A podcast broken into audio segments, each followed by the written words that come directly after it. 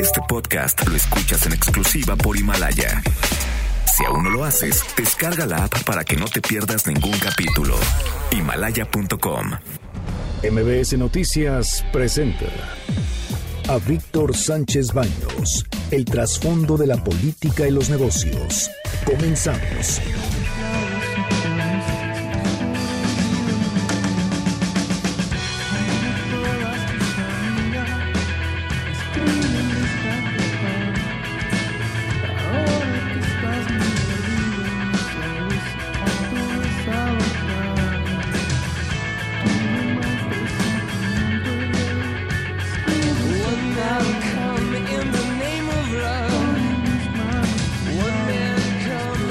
¿Qué tal? ¿Cómo están? Muy, muy buenas noches. Los saludo con mucho afecto. Soy Víctor Sánchez Baños a través de la frecuencia 102.5 de FM desde la Ciudad de México. Acompáñanos durante una hora para que juntos analicemos y discutamos la información de los asuntos de poder y dinero que leerás y escucharás mañana.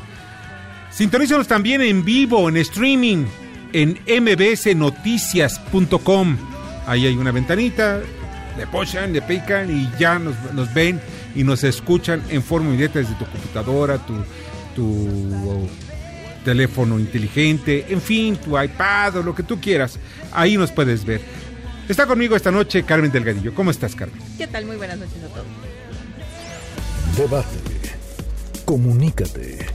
Comenta a Víctor Sánchez Baños en MBS. Twitter, arroba B. Sánchez Baños y arroba MBS Noticias. Esta es la información de un día muy intenso en donde tendremos y platicaremos en el programa sobre la, la rifa del avión.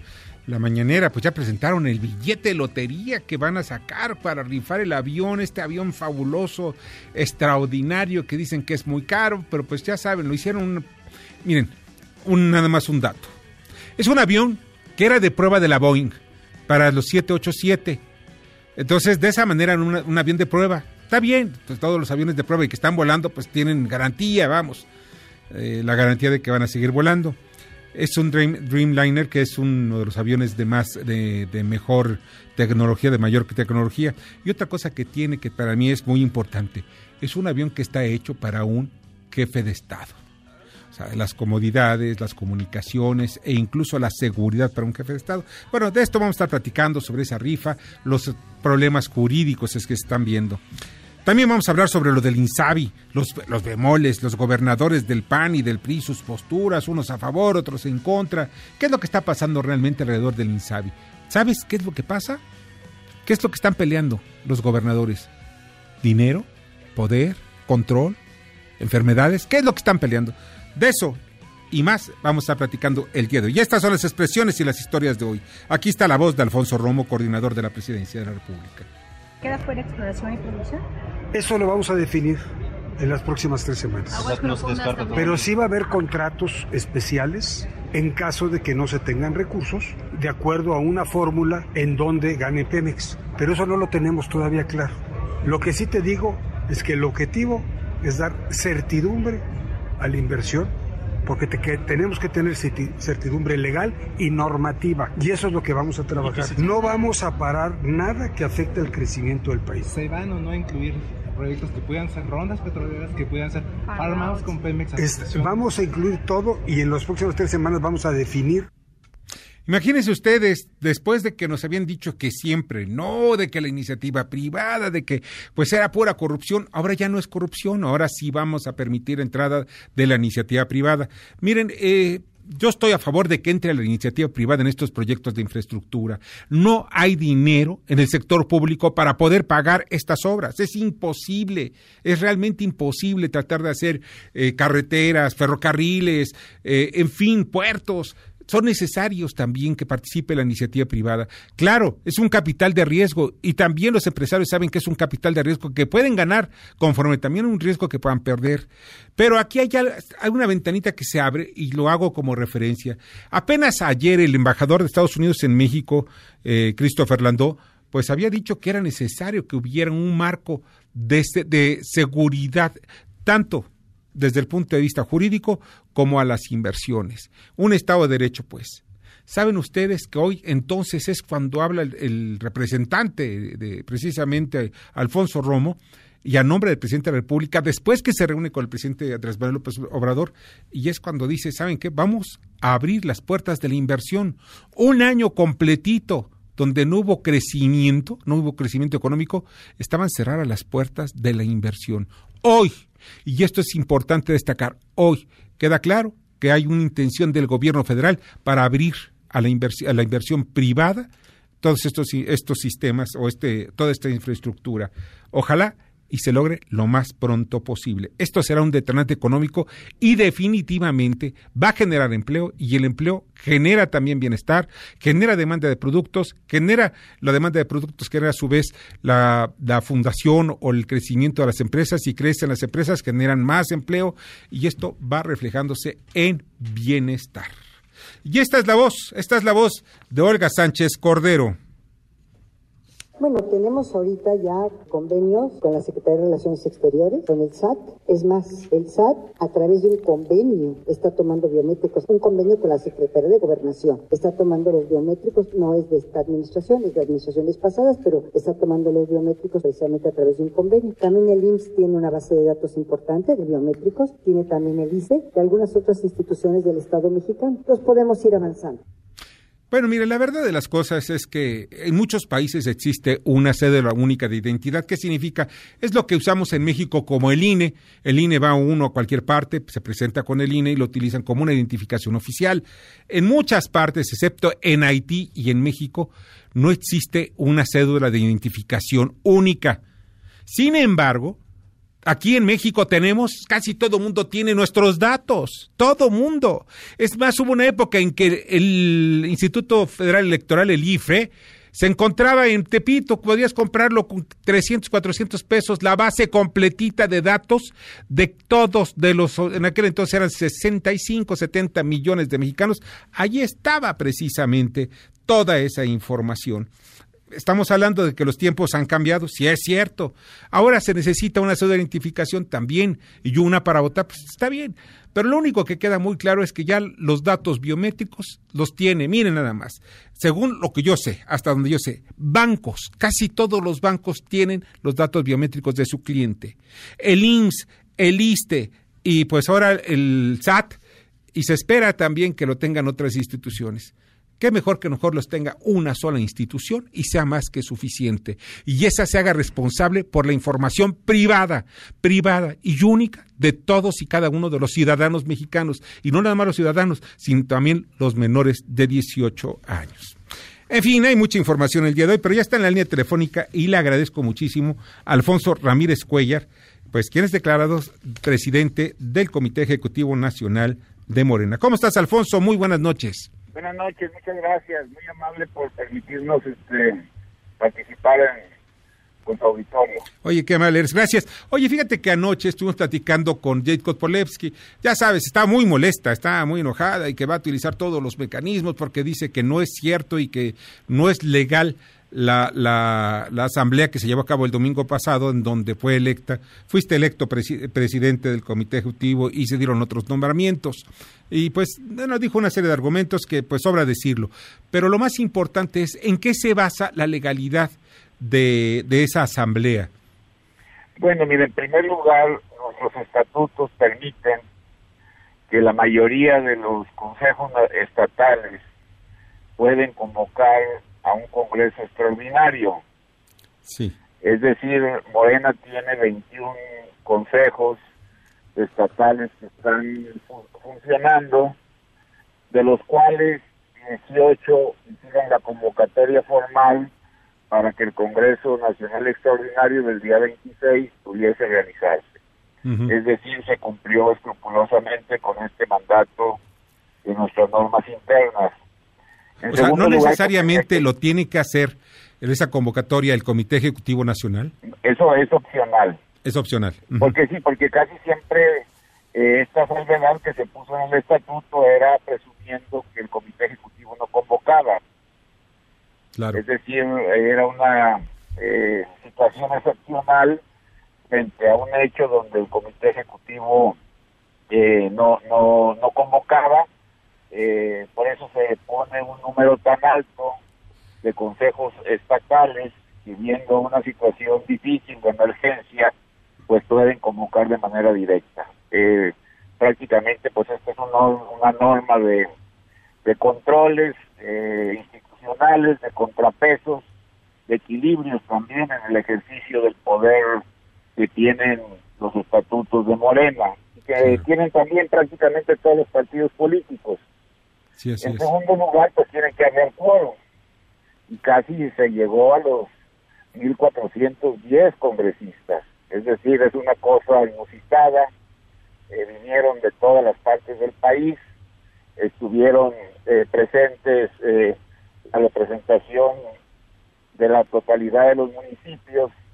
Y quiero yo decirte que eh, estos mismos congresistas, con un número similar, han sido los responsables de elegir y de nombrar a todos los dirigentes que tiene Morena.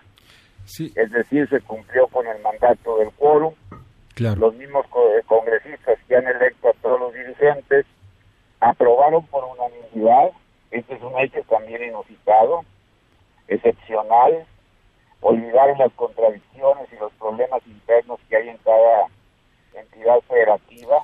Todos se pusieron de acuerdo y nombraron a Alfonso Ramírez Cuellar como presidente del Comité Ejecutivo Nacional e integraron otros titulares a carteras que estaban vacantes. ¿Hoy ya le informaron al INE precisamente de estos este, cambios? Tenemos este 10 días. La próxima semana, entre lunes a miércoles, estaremos este, entregando toda la documentación relacionada con los acuerdos del Congreso Nacional. Ahora, ¿cuándo se citará a, las elecciones? Porque estás como interino. Sí, este, ya me urge a mí pues sentarme a platicar con Jacob. Jacob es aspirante a dirigir el partido. Sí. La contadora Berta Luján. Está también el diputado Mario Delgado. Está también Alejandro Rojas. Están, eh, quizá son los que se han mencionado, pero pueden haber más. Formalmente eh, la convocatoria, pues tendremos quizá eh, más opciones, ¿no? Claro, tú te puedes apuntar en la lista, con ellos quiero Acordar, con ellos quiero acordar, pues la fecha, eh, el procedimiento y también el método para vincular de manera estrecha y hacer compatibles las propuestas de encuestas, la participación de las bases de militantes y el proceso democrático que tiene que realizarse en el Congreso Nacional necesite proceso para ello. Alfonso, ¿tú eh, tendrías algún impedimento para ser candidato? No, pero no, no quiero ser, o sea, yo no voy ah, a ser candidato. Ni el Te descartas, te das por muerto, como diría un clásico, ¿no? El mandato fue este, para una tarea específica. Claro. Oye, yo no me voy a perfectar, yo voy a cumplir con esa tarea específica y me regreso a la Cámara de Diputados. ¿Y cuánto es lo que, vamos, el mecanismo de elección, no se ha contemplado el voto directo de los delegados o de los, de los militantes? Sí, pero también tenemos que hacer caso a una propuesta muy consistente en el sentido de vincular todo ello a una encuesta, a una consulta. Entonces, lo que yo ya no quiero es que el método de elección pues nos divida, nos este, genere problemas y de esta manera pues tengamos todavía un retraso mayor. Quiero oh, que salga eh, de manera totalmente pulcra, eh, que haya eh, conocimiento de ellos, de los que son aspirantes, de que en mi persona y en mi conducta van a tener una actitud totalmente imparcial, altamente institucional, de piso parejo, porque yo quiero que los próximos tres años nuestro partido sea dirigido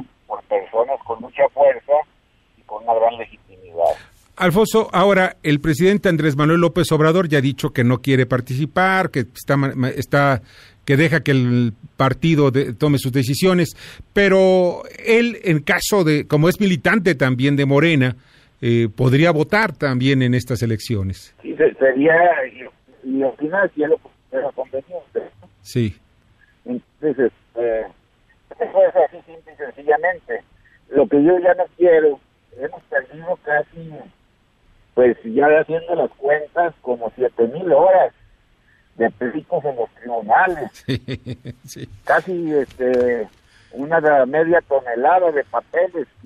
y una lana gastada con abogados, porque también se gastan abogados, ¿eh? Sí, y además este las distintas quejas, impugnaciones y todo, pues han hecho que eh, buena parte del tiempo, y un día sí y otro día también, pues en vez de estar acompañando los procesos de en el país, pues se han metido a estar en los pasillos de los juzgados y de los tribunales electorales. Y ya hay que acabar también, Alfonso, ya, bueno, yo soy, yo lo digo, yo no soy militante de la izquierda, ¿no? Pero digo que hay que acabar con el, el estigma que tiene la izquierda de que se, se come ella misma sus entrañas, de que se pelean entre ustedes. la responsabilidad porque somos el partido que llevó a este presidente de la República a ocupar la titularidad del Ejecutivo. Sí. Hay muchos temas como los problemas de salud, como los problemas de seguridad, como la gran lucha que se está dando en estos momentos contra la corrupción,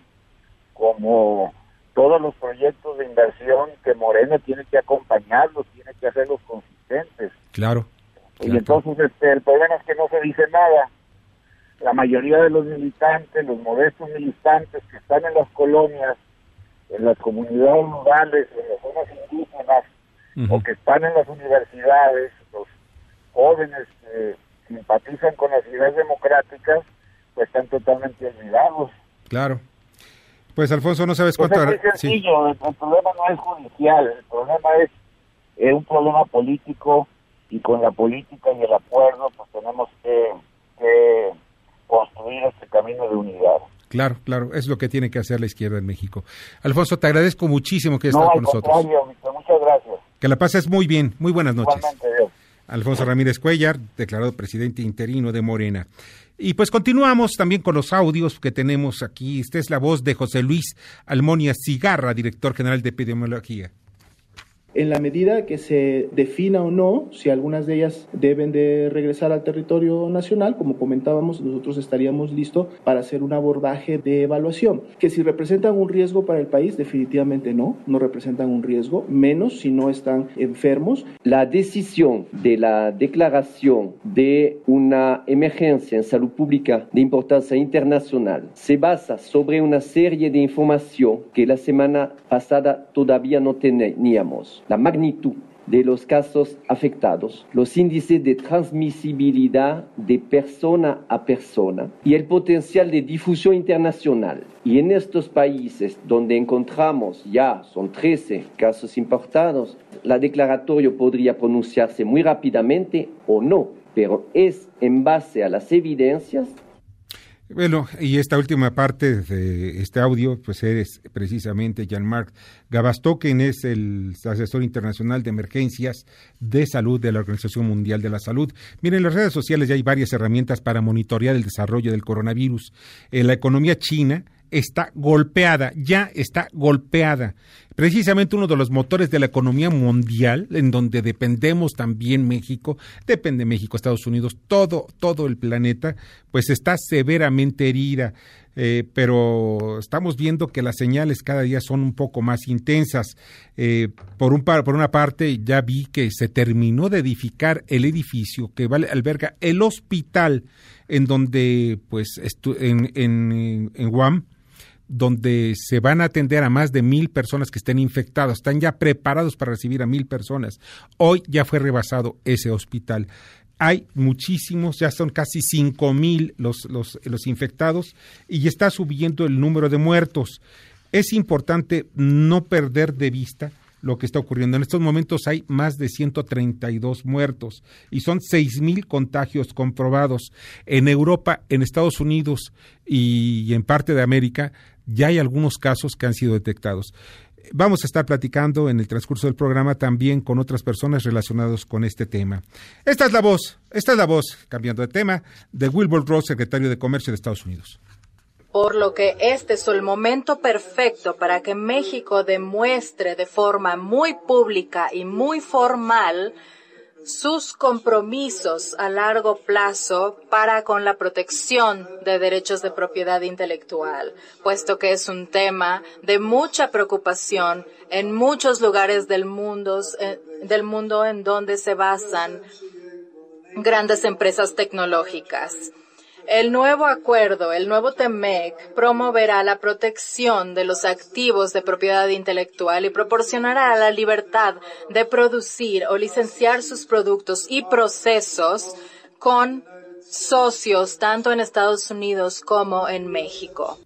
Y bueno, obviamente era la voz de la traductora, Wilbur Ross estaba de fondo, pero miren ustedes que ese fue uno de los temas, la propiedad, la propiedad intelectual, la propiedad industrial, fueron los temas que fueron muy álgidos durante las negociaciones del TEMEC y principalmente con Estados Unidos. Con Canadá fue el tema laboral, pero con Estados Unidos esta, esta era llaga que, que dolía.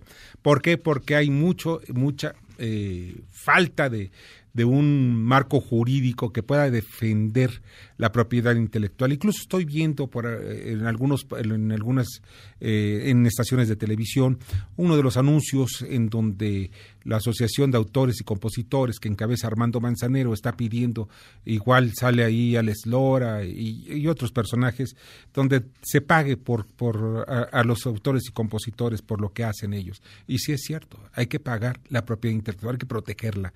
Esto es un clima de derecho vamos a otros países y no encontramos en las calles venta de, películas, por, este, iba a decir pornográficas, sino falsificadas. Bueno, también hay falsificadas pornográficas de estas piratas.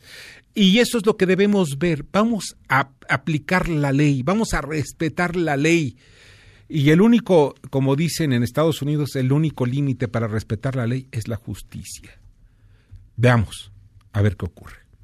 Vamos con el comentario de Ignacio Morales de Chuga ex procurador general de la República. Estoy preocupado, muy preocupado, desde que vi las fotografías que los medios nos ofrecen sobre unos niños en la Sierra de Guerrero, concretamente en el municipio de Chilapa, que aparecen armados como si formaran parte de las defensas, como defensores de primera línea de un poblado en Chilapa, asolado por delincuentes. ¿Cómo es posible que a los niños en edad de jugar, de divertirse, de ir a la escuela, de aprender y mamar principios y valores, los estén armando con armas letales, con escopetas, con rifles, y de alguna manera los pongan a disparar a otros seres humanos? Si es un proceso educativo, es absolutamente destructivo. Si no tienen sentido del valor de la vida, me preocuparía doblemente. Si no hay hombres que defiendan a las mujeres y a las familias en ese poblado, acabo más preocupado que cuando inicié mi interlocución. Y si hay un gobierno indiferente que no reacciona ante esas fotografías y que permite que los niños estén armados defendiendo una población, me parece una actitud despreciable y ruin y después que no se llamen a sorpresa cuando vean a los niños caer víctimas de las balas. Y si los delincuentes les disparan, me sentiría con un profundo dolor porque estamos cancelando, cancelando el futuro de nuestro país. Estamos acabándolo con él en el presente. O yo no sé qué otro adjetivo calificativo ponerle a un gesto de esta naturaleza. Por eso estoy más que preocupado. Gracias. Escuchas a Víctor Sánchez Baños. Vamos a una pausa y continuamos. Este podcast lo escuchas en exclusiva por Himalaya. Víctor Sánchez Baños en MBS Noticias. Continuamos. Ahora vamos con el dato útil. La falta de opciones para una movilidad segura y legal de los migrantes los lleva a caminos más arriesgados poniéndolas en grave peligro, señala la Organización Internacional para las Migraciones. Facebook, Instagram y LinkedIn. Víctor Sánchez Baños. Tu voz se escucha en la radio.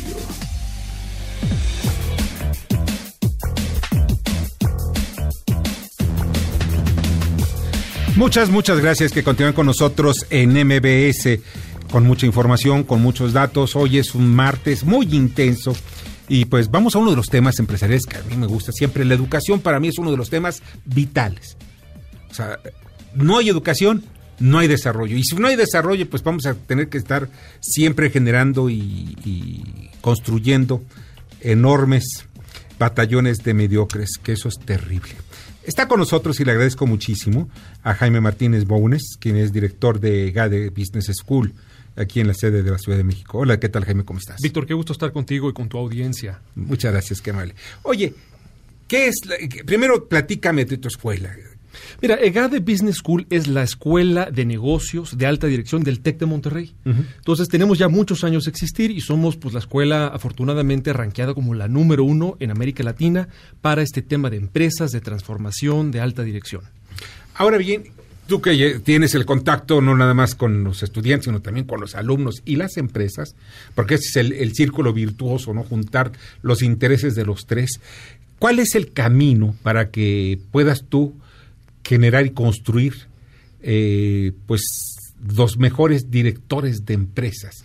Mira, los contenidos con los que tú preparas a esos directivos, Víctor, son contenidos que los generan, por supuesto, nuestros profesores, nuestros investigadores, pero también que vamos generando, acompañando a las empresas y a los directivos en sus retos diarios. Uh -huh. eh, a nosotros nos gusta decir que más que una escuela, somos una plataforma de pensamiento, de investigación, think tank, como se pudiera decir en inglés, claro. donde estamos analizando los retos del hoy, para alimentar el salón de clases y acompañar a nuestros alumnos, a los egresados y estar actualizándonos todo el tiempo como toda organización debería de hacerlo.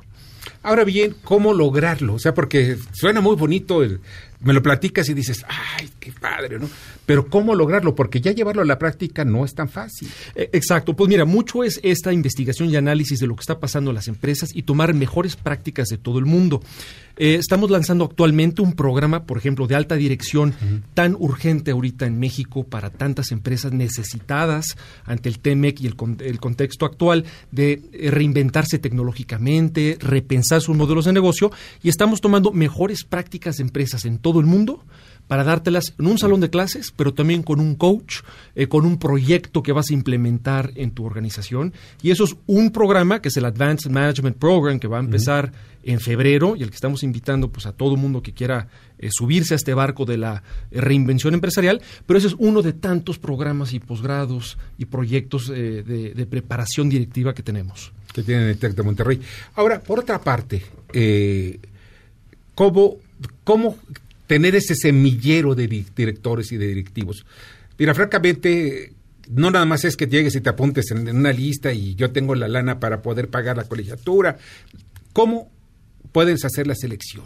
Mira, el, el, viejo modelo de llegar, de pretender ser una escuela, y esto creo que es cierto de cualquier organización, de llegar a un, eh, un posible prospecto, una organización que tú le quieres ofrecer capacitación y decir, este es mi producto, tómalo, déjalo, esos tiempos ya están este, ya muy, muy, muy, atrás, Víctor. Entonces tienes que llegar y volverte un consultor, un aliado, un copensante con la organización y entender a ver qué te duele, a qué te estás enfrentando como organización, como directivo, pero también como ser humano, como persona persona, ¿no? Uh -huh. Tus cuellos de botella, tus fortalezas, tus sueños, tus proyectos. Y entonces, entendiendo eso, y lo hacemos nosotros muy bien, entonces puedo ayudarte a detonar una solución apropiada. Oye, que puede ser un programa como, como los muchos que ya tenemos, o puede ser una solución completamente a la medida. Uh -huh. eh, entonces, es, es, importante notar que escuelas de alta dirección de clase mundial, como es GADE Business School, eh, generamos soluciones cada vez más eh, personalizadas, uh -huh. más eh, basadas, claro, en enseñanza al salón de clases,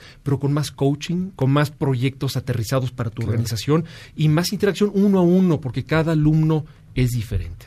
Fíjate que muchos, y lo veo, muchos egresados de escuelas, universidades, incluso de, de maestrías, doctorados, másters en el mundo, terminan, la, terminan sus estudios y llegan y se enfrentan a una realidad diferente. Y esto te lo digo porque hay ingenieros que lo que estudiaron en el primer año, do, segundo año de, la, de, ingeniería, ya no les sirve para nada después cuando, cuando ellos terminan la carrera. Víctor, mira, le acabas de dar al, al clavo. Por más, eh, de, por, por mucha que sea la calidad de la preparación que tú hayas tomado en tu carrera o en tu posgrado o en un diplomado, con quien tú quieras, uh -huh. por, por, mejor que sea la calidad, si pasan cinco años de que te graduaste, es muy probable que mucho de lo que aprendiste ya sea caduco. Entonces, eh, eso es cierto, pero entonces, ¿cómo lo combates? Nosotros tenemos una política de estar reinvitando constantemente a los egresados de todos nuestros programas de GADE Business School y también del TEC de Monterrey en general a que estén regresando cada año a actualizaciones, muchas de ellas sin costo, otras con un costo meramente nominal, simbólico, para darles lo último que se está enfrentando en las organizaciones y darles su, su update o su versión 2.0. Tienes que hacerlo, no, no, hay, no hay de otra forma y por eso le llamamos aprendizaje para toda la vida, lifelong learning, y por eso decimos que, de nuevo, no somos una escuela, somos una plataforma para lograr esta actualización constante. Ahora bien, ella, algo que a mí me parece también muy importante, que para poder llegar a ser un directivo no nada más debes llegar y hablando el español, aunque lo hables muy bien y que lo hables como Cervantes, bueno, Cervantes ya no ya no entenderíamos lo que diría Cervantes, ¿no? Pero es un español muy antiguo, pero sí conocer otro idioma, fundamentalmente el inglés y otro idioma. O sea, eso es un requisito. Mira, Víctor, eh, nosotros pues, nos dedicamos a estudiar a las empresas. Te puedo decir que eh, estudio tras estudio tras estudio han encontrado que más de la mitad de las empresas multinacionales, mexicanas, que ya tenemos muchas, o de otros países, más de la mitad te dice que su principal reto es formar a directivos multiculturales, o sea, el idioma, como tú bien dices, pero además una eh, versatilidad mental para poder estar el día de hoy como directivo en una de estas empresas en México y que mañana los puedan mandar a algún otro país de Latinoamérica, a Europa o Asia y eso requiere un, eh, una, una ciudadanía global y una formación y una experiencia trabajando y dirigiendo y hace rato platicamos de inteligencia emocional, conectando con gente de otras culturas. Entonces también necesitas programas que te preparen y te expongan, oye, a trabajar con gente con otras mentalidades. Exactamente. De otras latitudes. Eh, esto es urgente para las empresas y como escuela de negocios te lo tienes que tomar muy en serio y nosotros lo hacemos. Y cuando tengas oportunidad de viajar. Así, así es, así es. Jaime, exacto. te agradezco muchísimo que estés con nosotros. Oye, ¿dónde pueden obtener más información? Mira, invitamos a tu audiencia a visitarnos en egade.mx y a conocer más del Advanced Management Program, nuestro programa de alta dirección que comienza en febrero. Ojalá, ojalá de veras eh, tengan muchísimos. Necesitamos de veras eh, construir batallones de gente que vaya hacia adelante. Totalmente. Y que vea que no hay fronteras en el planeta. Ya no hay fronteras. Jaime, muchas gracias. Gracias a ti y a tu audiencia, Víctor. Muy amable. Jaime Martínez Bowens, quien es director de GADE Business School. Gracias. Vamos al resumen informativo con Carmen Deladillo. Carmen, Fonatur no ha recibido notificación de amparo contra el tren Maya. El amparo habría sido ganado por comunidades indígenas de Xpujil, Calakmul y Campeche. Sin embargo, el Fonatur informó en redes sociales que la notificación no se le ha hecho tampoco a Gobernación ni al Instituto Nacional de Pueblos Indígenas. Gobernadores del PAN reiteran que no suscribirán el INSABI. Presentarán una alternativa al modelo de salud que propuso la Federación. El subsecretario Hugo López Gatel aseguró que ya hay 21 entidades incorporadas. Sismo de 7.7 grados entre las islas de Cuba y Jamaica. Y materialmente, hasta el momento, no tenemos reporte de nada. Fue percibido también en México, en los estados de Quintana Roo, Campeche, Veracruz, Yucatán y Tabasco. También hubo reportes en Miami, Estados Unidos, así como en las Bahamas, Haití y las Islas Caimán. Justo en las Islas Caimán se registró una réplica magnitud 6.1. Secretaría de Gobernación obtendrá datos biométricos, pero no del INE. Olga Sánchez Cordero dijo que será con lo que se tiene en el SAT, el IMSS y el ISTE. Mantiene función pública sanción contra el superdelegado de Jalisco. La empresa Solfran de Carlos Lomelí tiene una multa por más de un millón de pesos e inhabilitación por dos años y seis meses. Muñoz Ledo, Muñoz Ledo otra vez pide la renuncia del titular del INAMI.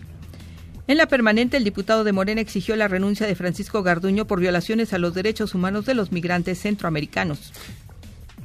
Y este instituto suspende el ingreso de las ONGs a estaciones migratorias. Mañana se notificará a integrantes de asociaciones religiosas y de la sociedad civil las nuevas fechas para que las organizaciones observen las condiciones de los migrantes que son detenidos al cruzar a México. Muchas gracias, Carmen. Te agradezco muchísimo. Vamos al comentario de Ramón Zurita. Adelante, Ramón.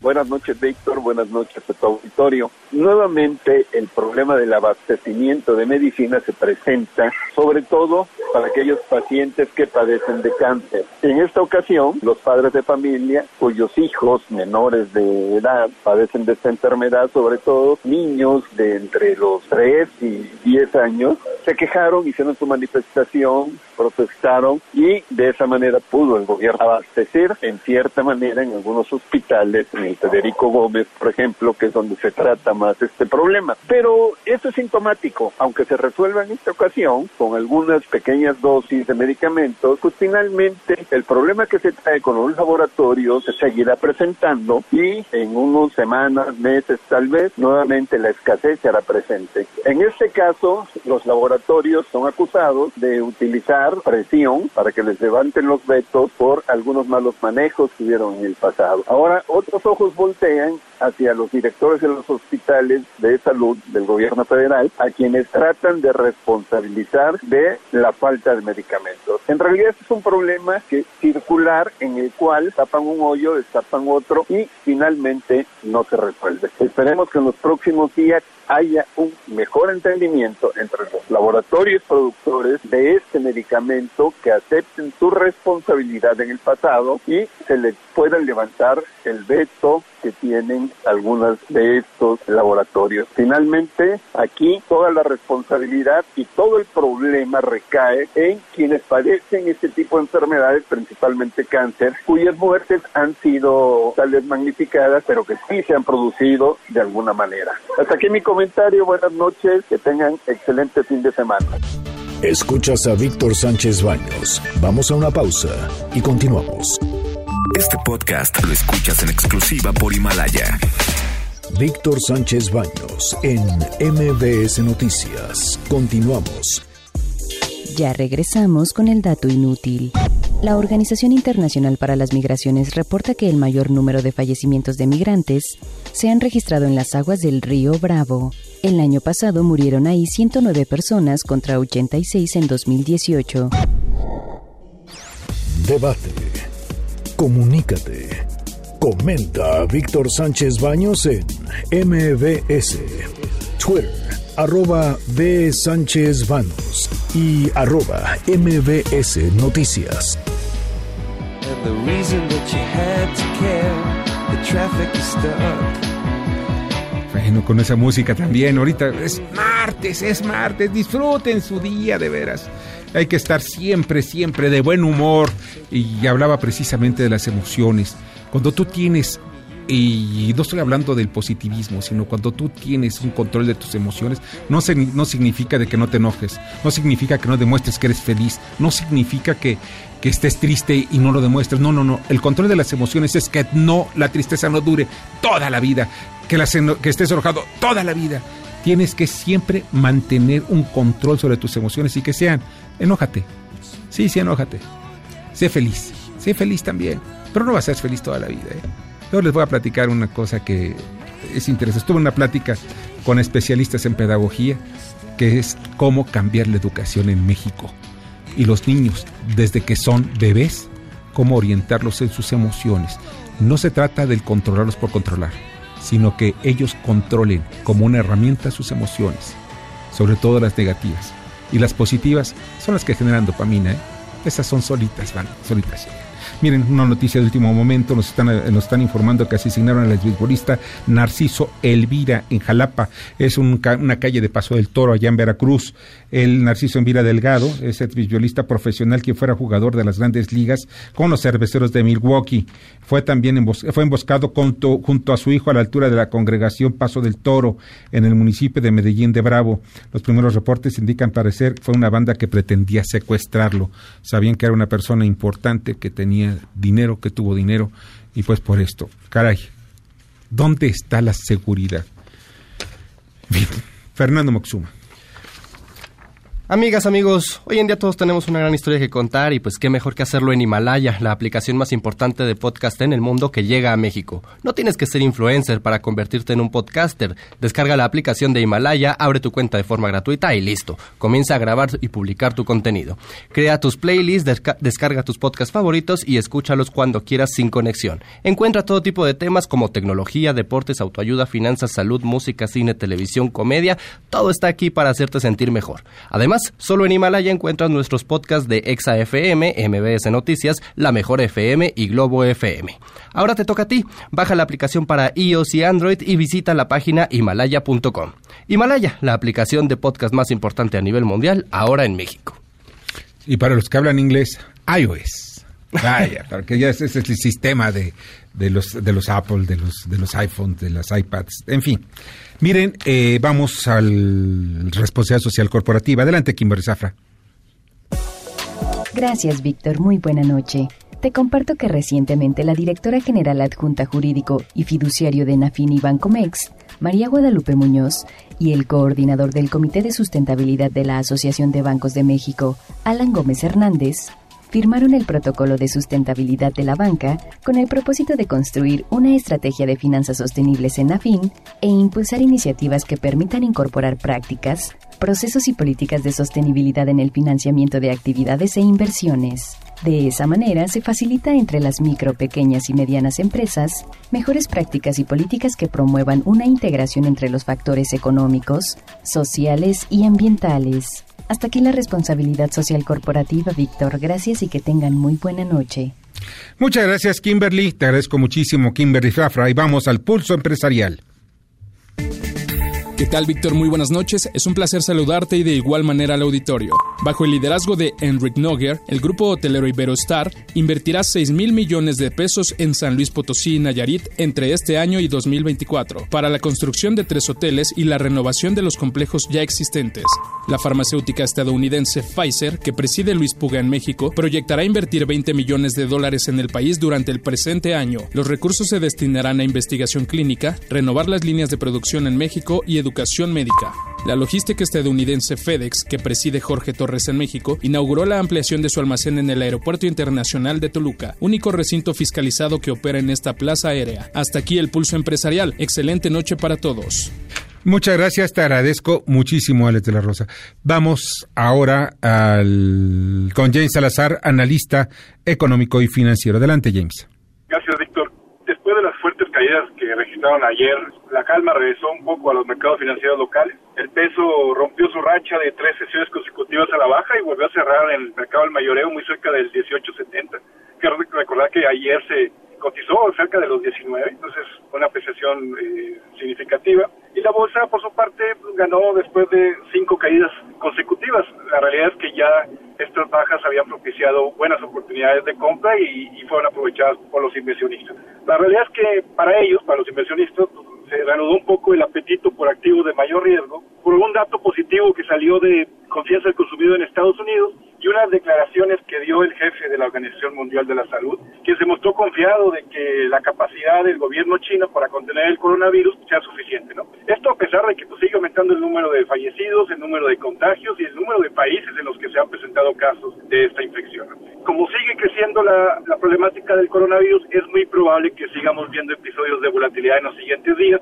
No hay que descartar otra vez episodios de caídas en los mercados en lo que resta de la semana. Pero al menos el día de hoy fue una, una buena jornada. Para mañana hay que estar muy atentos a, al menos a, dos cosas. Una tiene que ver con la reunión de política monetaria de la Reserva Federal. Eh, a la una es el comunicado de prensa. Media hora después sale el presidente Powell a, a explicar por qué tomaron la decisión que hayan, que hayan tomado. La, la, la, expectativa es que no haya cambios en la tasa de interés, pero los mercados siempre están muy atentos a, a pistas sobre los futuros pasos para las siguientes reuniones. ¿no? Y en este sentido escuchamos hoy al presidente Trump otra vez atacar a, a Powell, que es el presidente de la Reserva Federal, en el sentido de que él pide más, más recortes de tasas, algo que por el momento no pensamos que pueda hacer la, la Reserva Federal. Y en segundo término, es un acto protocolario, pero al final de cuentas es un paso rumbo a la entrada en vigor del TEMEC, es la firma por parte del presidente Trump del nuevo acuerdo. ¿no? Esto va a suceder a la mañana de, mañana, entonces es una, buena noticia. Aquí quiero más recordar que el único que falta es Canadá, quien ya inició su proceso legislativo a, para lograr esta ratificación y esperamos que ya para junio o julio pudiera entrar en vigor el nuevo acuerdo.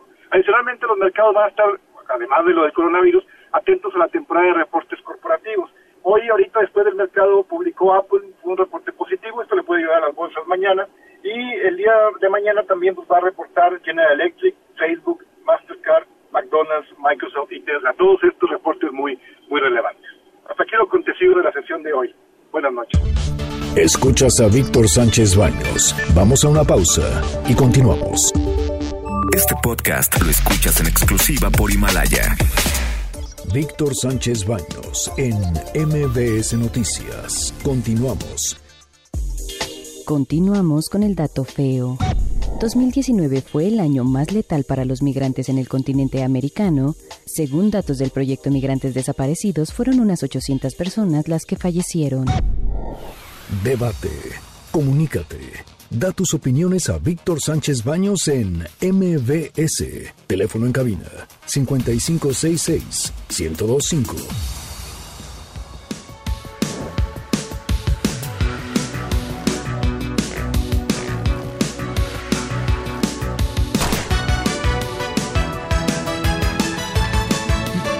Muchas, muchas, muchas gracias que están con nosotros y continúan con nosotros en MBS Radio, en MBS Noticias.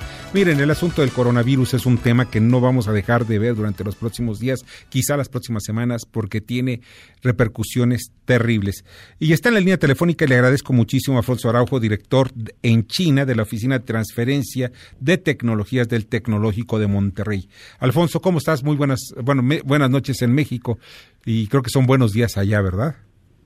Sí, buenos días. Acá son la, falta un cuarto para las 12 del mediodía. Sí, sí, sí. Bueno, eh, pero pues me imagino que han de ser, mm, no sé, tristes los días, ¿no? Precisamente. ¿Tú dónde te encuentras Pues en sí, estos son- momentos? Son días extraños, como dice la película. Este, estoy en una ciudad que se llama Taizhou, que está del lado este de China, cerca de la costa. Sí. Eh, estoy a, a una hora y media en avión de Wuhan, que es el epicentro de la, de la epidemia, pero sin embargo, pues ya, como habrán visto en, en los mapas de dispersión, pues ya todas las eh, provincias chinas han, han reportado casos. Sí, Aquí yo en estoy la viendo- provincia Sí. también, también hemos tenido. Estaba viendo unos mapas de dispersión. Cada día es- se va ampliando una mancha roja, que es lo que estoy viendo en este mapa de dispersión de la enfermedad del coronavirus. Fíjate que, pero esto tiene repercusiones, obviamente, en todos los sentidos. La economía china es uno de los motores de la economía mundial. Y pues se estimaba que iba a crecer un, 3, un 6 y un 7% en el 2019, perdón, 2020. Pues como van las cosas, muy difícilmente pues lograrán un crecimiento pues eh, consolidado en, por lo menos en el primer semestre, ¿no?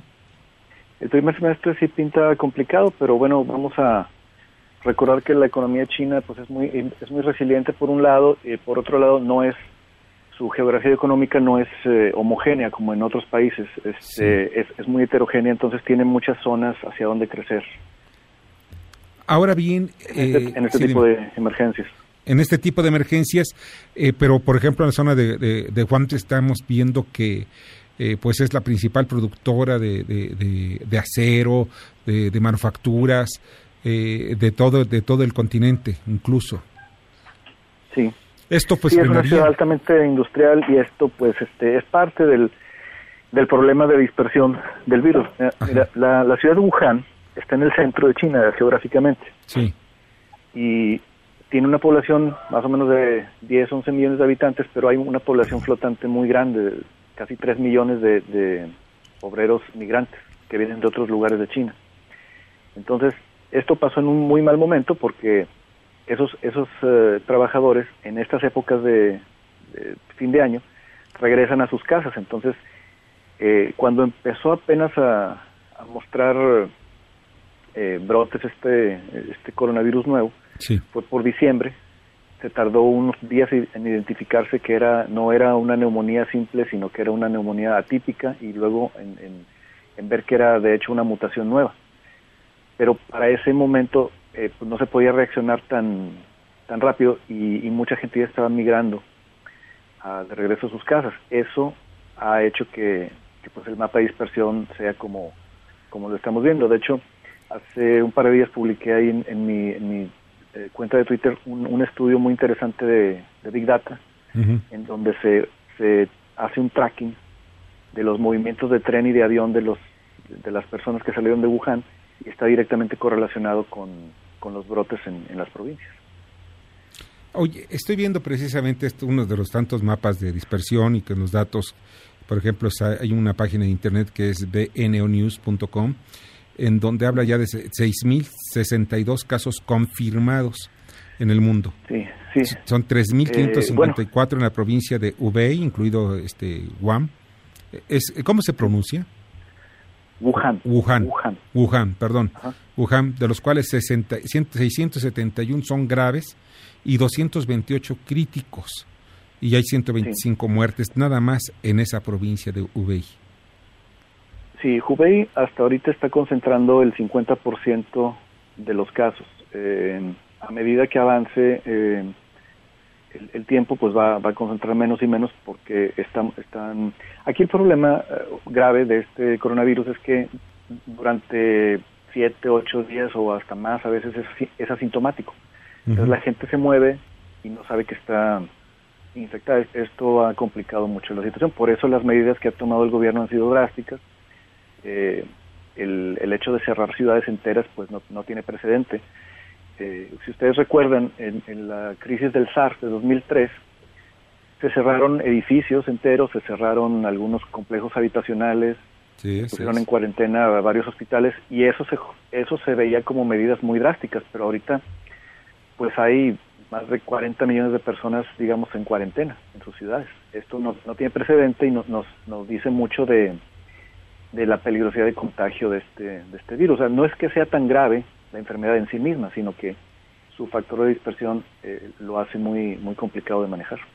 Bueno, y además el, el nivel de, de, de, mortandad que es casi del 5%, entre el 5 y el 6%. Pero eh, ahora, por otra parte, ¿qué es lo que tú ves eh, en tu día a día cotidiano precisamente allá en Guangzhou? Aquí, a ah, Taichou se llama. Ajá. Pues mira, eh, el, la provincia de Hubei, que es el epicentro, pues eh, ha, ha, ha, resentido esto bastante. Hay mucha angustia, y mucho pánico, este, hay compras de pánico, hay desabasto. Sí. Y eh, todo, todo, China, todas las provincias, tan, tanto por parte de los gobiernos como por parte de, de los ciudadanos mismos, hemos, hemos eh, enviado lo que podemos. Eh, los gobiernos obviamente mandan personal médico, insumos, la gente pues hacemos colectas y enviamos cosas para allá.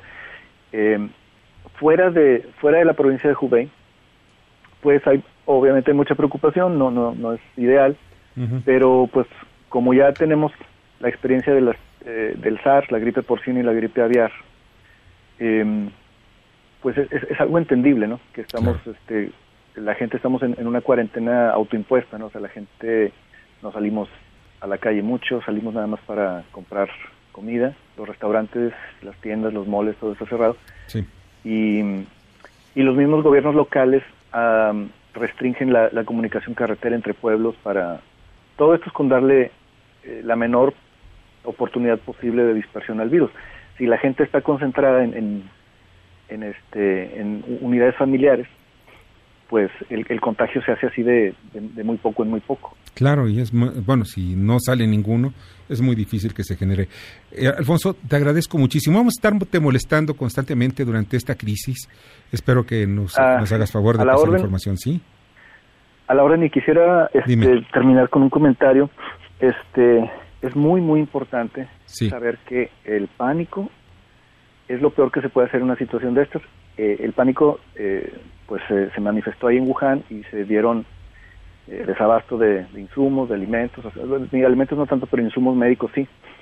Cuando mucha gente entra en pánico y eh, es, es, cuando es peligrosa uh, la epidemia, o sea, porque se colapsa el, la capacidad de respuesta de los hospitales. Entonces, en México, pues es, es probable que llegue, sí.